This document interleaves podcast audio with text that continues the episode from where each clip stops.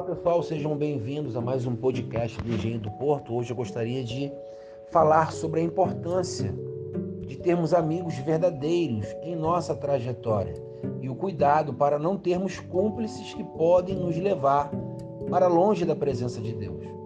Eu escolhi um salmos muito conhecido para iniciarmos essa reflexão rápida aqui neste episódio em nosso canal Engenho do Porto, Duque de Caxias. Salmos 133, versículo 1 diz: Ó, oh, quão bom e quão suave é que os irmãos vivam em união. As pessoas que estão próximas de nós são as que mais influenciam o nosso jeito de ser, positivamente ou negativamente. Se observarmos com calma, iremos perceber isso facilmente. Um bom amigo é aquele que incentiva, estimula, nos dá um upgrade para crescermos em todas as áreas de nossas vidas, em Deus e para a glória de Deus. Em um mundo de tantas desconfianças, incredulidades, é um privilégio termos como nossos amigos pessoas honestas, não perfeitas, e que não desistem de valorizar e viver verdadeiramente as amizades com ética e autenticidade.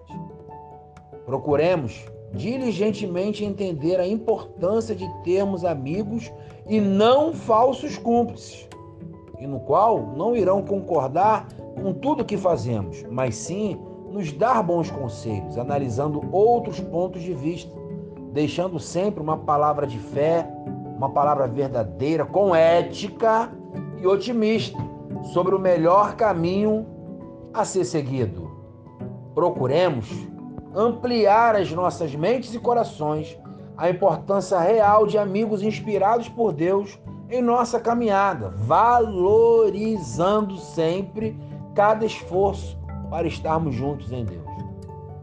Provérbios 27, 17 diz: Como ferro com ferro se afia, assim o homem ao seu amigo. Em Provérbios 27, versículo 9, diz também: Perfume e incenso trazem alegria ao coração do conselho sincero do homem nasce uma bela amizade.